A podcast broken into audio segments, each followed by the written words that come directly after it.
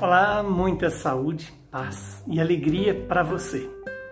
Hoje o Evangelho é Lucas 21, 34 a 36. Naquele tempo disse Jesus aos seus discípulos: Tomai cuidado para que os vossos corações não fiquem insensíveis por causa da gula, da embriaguez e das preocupações da vida. Esse dia não caia de repente sobre vós pois esse dia cairá como uma armadilha sobre todos os habitantes de toda a terra.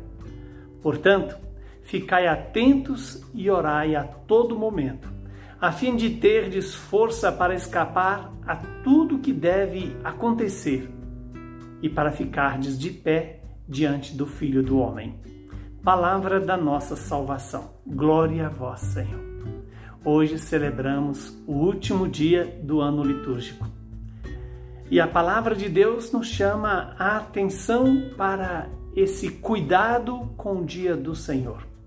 Quando Jesus nos exorta, como que aos seus discípulos e também a nós como discípulos, tomai cuidado para que os vossos corações não fiquem insensíveis por causa da gula e da embriaguez, das preocupações da vida. E assim o dia do Senhor não caia é, sobre vós, sobre mim, sobre você, é, de forma tão drástica. Ora, qual é o cuidado que o Senhor nos propõe? Para não ficar com o coração insensível por causa da gula. E a gula aqui não é apenas a gula em relação à comida, é em relação a querer ter tudo para si seja das notícias, das informações e às vezes até do conhecimento, sem usá-lo para o bem, para a, servir o irmão.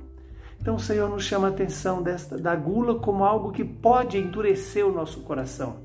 A embriaguez, né? Quantas vezes podemos nos embriagar de coisas que não são somente bebidas, mas de coisas, de sentimentos ruins, de desejos ruins, daquilo que nos tira o equilíbrio, nos tira a visão do caminho a caminhar. Também nos, procura, nos chama atenção sobre as preocupações da vida. Né?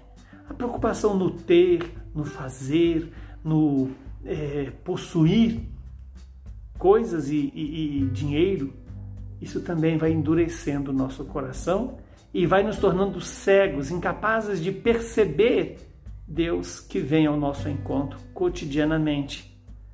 E o Senhor ainda faz o último conselho, dá o último conselho a nós, ou nos dá o, o último ensinamento que é a importância e a necessidade da oração, ser contínua, perseverante. Para quê? Para escaparmos de tudo aquilo que deve acontecer no dia da nossa partida ou no dia do juízo final. Que o Espírito Santo nos conceda essa graça de ficar em pé diante do Filho do Homem. E o que vai nos fazer ficar em pé é exatamente a vida de oração, a vida de obediência a Deus, a vida sacramental, onde buscamos os sacramentos de Deus, seja a Eucaristia, a confissão, seja o próprio matrimônio, os sacramentos que nos faz verdadeiramente configurar-nos com o Cristo Jesus. Que o Deus Todo-Poderoso nos abençoe, nos santifique e nos livre de todo mal. Ele que é Pai, Filho e Espírito Santo. Muita saúde e paz para você e para toda a sua família.